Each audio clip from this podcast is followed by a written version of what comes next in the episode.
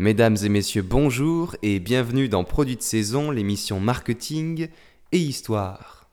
Alors pourquoi un ton aussi solennel? Eh bien mesdames et messieurs, parce qu'aujourd'hui, un dieu est dans la place. Apollon, le dieu grec, des arts, du chant, de la poésie, de la lumière, de la beauté, des soins, de la pureté et des sports. Il a le cartable bien rempli, Apollon. Dieu des sports donc, et c'est important, car en regardant le CV d'Apollon, on a toutes les caractéristiques du sport. Prenons quelques exemples. La beauté, bien sûr, le beau geste, regardez le revers de Federer, force et souplesse. D'ailleurs, le nom Apollon a pour racine Apello qui signifie la puissance. La puissance des rayons du soleil. Apollon emprunte à Hélios les attributs de la lumière, la lumière qui révèle comme le sport nous révèle, à nous et aux autres. Apollon, dieu des soins. Le lien entre sport et santé semble avéré, avec un Hippocrate qui recommande l'exercice physique, facteur d'équilibre tant que pratiqué avec modération. Et puis Apollon, dieu de la pureté. Le sport est moral, il a son éthique. Vous connaissez le fair play, Pierre de Coubertin. L'important c'est de participer et tout à l'avenant. Le fair play d'ailleurs, qui est devenu l'esprit du sport. En français, quand le nom sport devient un adjectif, c'est pour dire le fair play. On dit bien être sport. Et quand on s'intéresse aux origines du mot fair play, on se rend compte que faire est issu du code de conduite des chevaliers au Moyen Âge, quand play renvoie à une activité récréative. Les deux mots sont réunis par William Shakespeare en 1598 dans sa pièce Le Roi Jean. En l'occurrence, dans un contexte guerrier, le fair play se fera sport deux siècles plus tard. Et c'est important. Car quand le sport devient moral, il passe en bonne crasse. Valorisé par les pouvoirs publics, il fait son entrée à l'école. Les sportifs deviennent des gens de bien, que l'on acclame et que l'on admire. Et avec la société médiatique, les sportifs deviennent des rockstars. Pensez à Carl Lewis, Mohamed Ali, Pelé, Michael Jordan, Tiger Woods, Roger Federer ou encore Bruce Lee. Enfin, la liste est longue. Le sport devient un phénomène culturel de premier rang autant que la politique ou la religion. Alors, pour être faire, on lui consacre cette émission. Première partie, plongeons dans le marché du sport amateur. Seconde partie, sur les traces des origines du football, le sport le plus populaire au monde. Et pour finir, avenir du sport, amateur et professionnel. Vous êtes dans vos marques? Prêts? Eh bien, commençons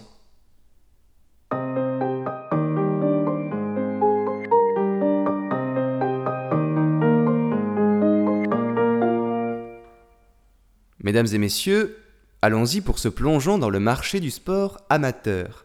Alors d'abord, pourquoi écarter le professionnel? Eh bien la réponse est à la buvette. C'est une autre limonade. Le professionnel est organisé autour des grands événements sportifs publics, ce qui le rend plus corseté, avec des fédérations, des médias qui maîtrisent leur sujet.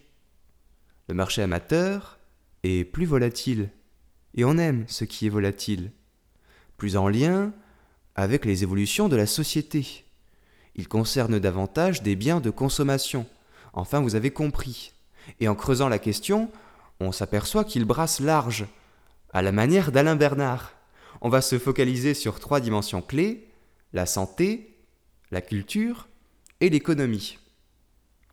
Commençons avec la santé, le sport santé. C'est tout à fait dans l'air du temps. Vous savez que nous sommes dans une société de l'image, avec le culte de la jeunesse, eh bien cela valorise le sport santé. Et on trouve dans des magasins des gadgets pour nous aider à garder la forme. Montre intelligente ou tracker fitness en tête de gondole. Le numérique profite de la manne et les applications mobiles foisonnent. Avec une tendance lourde, le fitness.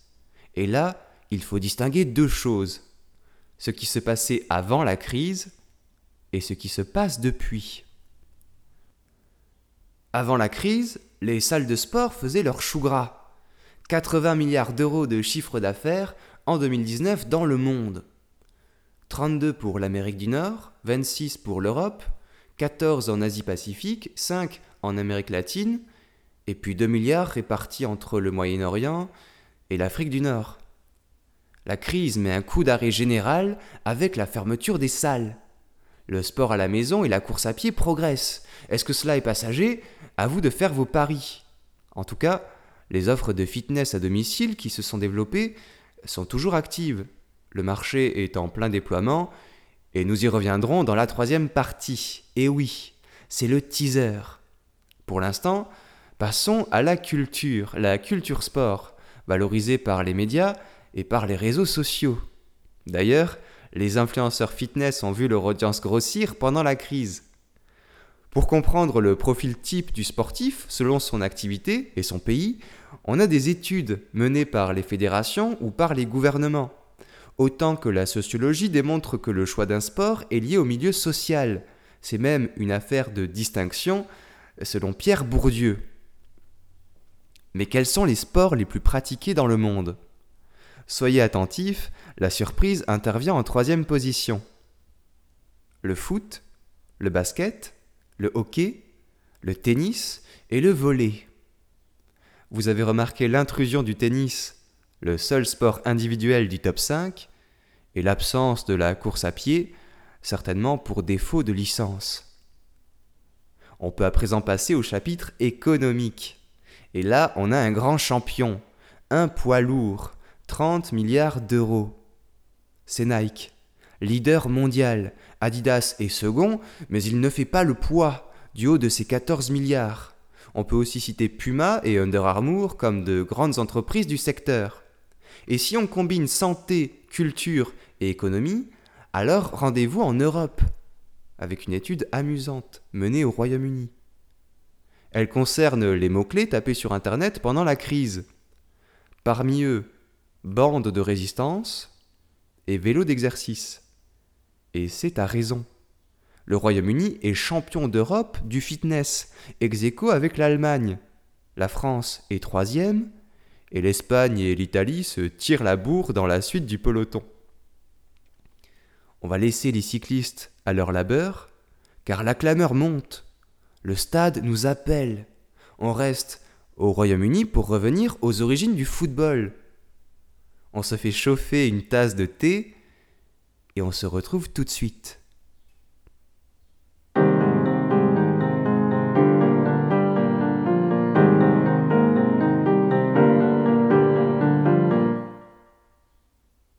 Le football est le sport le plus populaire au monde. 250 millions de joueurs dans plus de 200 pays. Il est né au Royaume-Uni, au milieu du 19e siècle, mais ses origines sont bien plus lointaines. On va prendre notre capsule temporelle, direction la Grèce antique, pour nous arrêter à Sparte, là où l'on pratique des jeux de balles, l'ouranie, la poraxis, le phéninde ou encore l'épiskyros. Regardez, 12 à 14 bonhommes, une balle, faite de lamelles de cuir autour d'un noyau en paille, on cherche à la faire passer par-dessus la tête des adversaires et le jeu s'arrête quand l'une des deux équipes passe une ligne de démarcation. Les tablettes de chocolat sont de circonstance, car c'est musclé et vous risquez de vous égratigner le nez pendant la partie. Les Romains vont l'adapter et le renommer Arpastum. Cette fois-ci, on joue sur un terrain et c'est la balle qui doit passer la ligne. Entre-temps, et sans rapport, les Chinois vont aussi taquiner la balle, dans le cadre de l'entraînement militaire. C'est paradoxalement plus pacifique, puisqu'on se fait des passes et on tente quelques jongles. La pratique s'appelle le kuju. Et vous savez quoi? Les Japonais vont trouver que c'est pas mal, et donner leur version du kuju. On est dans un cadre plus cérémoniel, à 8, disposé en cercle. Un joueur jongle et fait une passe dès que la balle touche le sol. Seule la jambe droite est autorisée, désolé pour les gauchers, et ça s'appelle le kemari. Si on fait une pause, on se rend compte qu'entre l'Occident et l'Orient, on a déjà deux aspects fondamentaux du football. D'un côté la lutte pour la victoire et de l'autre la dextérité et la beauté. Mais alors, où sont passés les Britanniques? Attendez, on y vient, mais d'abord, direction la Renaissance italienne avec le calcio florentin. Il calcio fiorentino, vous voyez? Avec un nom comme ça, on est tout de suite en Toscane, un terrain rectangulaire, deux équipes de 27 joueurs, des nobles, âgés de 18 à 45 ans, un arbitre, 50 minutes, l'équipe qui marque le plus de buts l'emporte. Encore une fois, c'est assez musclé. Mais là où le football trouve son ancêtre direct, eh bien c'est en France, et oui, avec la soule, vous connaissez peut-être, c'est rural, c'est populaire, c'est désordonné, mais ça plaît aux Anglais. Et le jeu va passer la Manche lors de la conquête normande. Sur place, il va trouver un nouveau nom. Football. Mais ne criez pas victoire trop vite. C'est autre chose que le football que nous connaissons. C'est pourquoi les historiens le surnomment folk football, football populaire. Et la bascule va se faire en 1835 le sport va faire son entrée dans les collèges britanniques. Le football y sera pratiqué à Eton, Harrow, Westminster, etc. Mais on veut que ça ressemble à quelque chose, alors on va délimiter le terrain. Et en même temps, paraît le Highway Act 1835. Le football est interdit sur la voie publique sous peine d'une amende. Le seul et unique football se pratique désormais sur les campus. Chacun ira de son règlement et le plus apprécié sera celui de Cambridge pour sa clarté et sa simplicité. À tel point que lorsque la Football Association voit le jour, pour harmoniser le règlement, elle se sert des règles de Cambridge comme base de travail. Nous sommes en 1863, un sport est né. Sa popularité sera grandissante jusqu'à dépasser les frontières britanniques. La FIFA est fondée à Paris en 1904 la première Coupe du Monde se tient en Uruguay en 1930. Qu'en serait-il si d'autres règles que celles de Cambridge avaient triomphé? Au collège de rugby, il paraît qu'on y mettait volontiers les mains. Quelle idée Et un ballon ovale tant qu'on y est.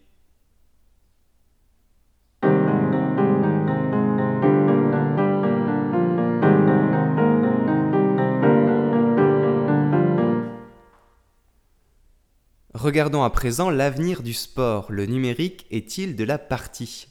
Imaginez que nous sommes en 2030. C'est le matin, vous vous levez, vous parvenez à atteindre le salon, vous allumez votre miroir connecté et votre coach personnel apparaît.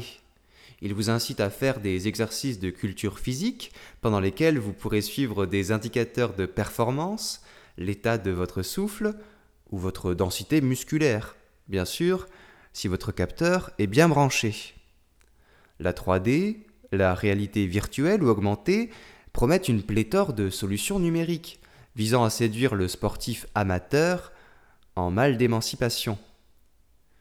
Au-delà de ce cas d'espèce, le virage numérique du sport est déjà pris. On le voit notamment en France dans le cadre du plan de relance de l'économie en avril 2021. Une mesure, intitulée Transformation numérique du sport, concerne les fédérations elle prend la forme d'une subvention annuelle. En substance, on parle d'e-sport, de fidélisation et prospection avec l'emailing, de management digital ou encore de mutualiser les solutions numériques. Plus d'informations sur le site du ministère de l'économie. Les entreprises sont aussi à l'avant-poste, bien sûr, et pour en attester, direction le CES de Las Vegas, le plus grand salon mondial lié aux nouvelles technologies. Lors de l'édition 2019, au rayon sport, on a pu admirer des trackers pour suivre les mouvements, les trajets ou la vitesse, des montres et bracelets connectés, bon, tout ça c'est classique, mais aussi un vélo d'appartement connecté pour pédaler dans un monde virtuel ou un tapis de course qui produit de l'électricité quand on l'utilise.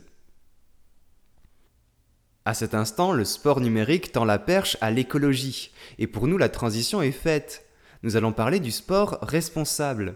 Les pouvoirs publics sont encore de la partie. Vous savez que la ville de Paris accueille les Jeux olympiques de 2024. Une édition qu'elle conçoit comme la plus durable de l'histoire et même un tremplin pour la transition écologique du territoire. Ce sont ces mots. Paris poursuit son plan climat depuis 2018 avec dans le viseur la neutralité carbone à l'horizon 2050. Et pour y arriver, elle compte sur les sportifs, qu'elle qualifie d'acteurs stratégiques à mobiliser. Certains vont même devenir ambassadeurs de la cause environnementale. On a eu un exemple l'an passé avec Nicolas Karabatic, Delphine Cascarino, Mathieu Bastaro ou Wendy Renard pour la biodiversité avec une campagne WWF. Ceci nous renvoie à la dimension morale du sport qu'on évoquait en début d'émission.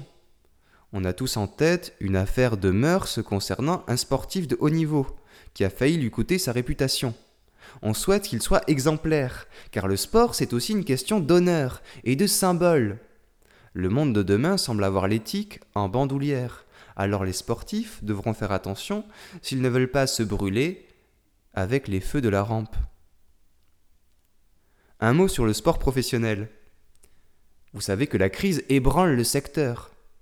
Pour se relancer, les acteurs misent sur le numérique. Le revoici économie de la data, fan expérience, réseaux sociaux, etc. Le but, c'est de susciter l'engagement. Alors, on peut s'attendre à voir se renforcer le tribalisme, déjà actif dans le secteur. Chacun son maillot, et les moutons sont bien gardés. On arrive à la fin de l'émission, et là, faisons un pari, que le sport sera encore lié au fair play dans un siècle. Comment pourrait-on lui soustraire sa dimension récréative?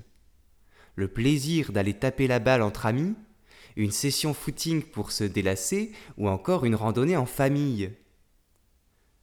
Et en même temps, la maîtrise de soi, la logique de l'honneur, le goût de l'effort, et tout à l'avenant, tous garants du sentiment de la liberté. Et pour souligner l'idée, on peut déjà basculer un siècle en arrière 1921, Pierre Drieux La Rochelle. Dans État civil, il écrit la chose suivante. Dans le sport, l'homme reprend ses droits. Il reconquiert la discipline, la seule liberté qui soit douce.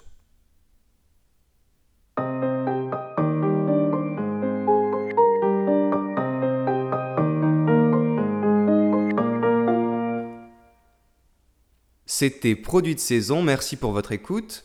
Le terrain du sport est si vaste que l'émission pourrait jouer des prolongations.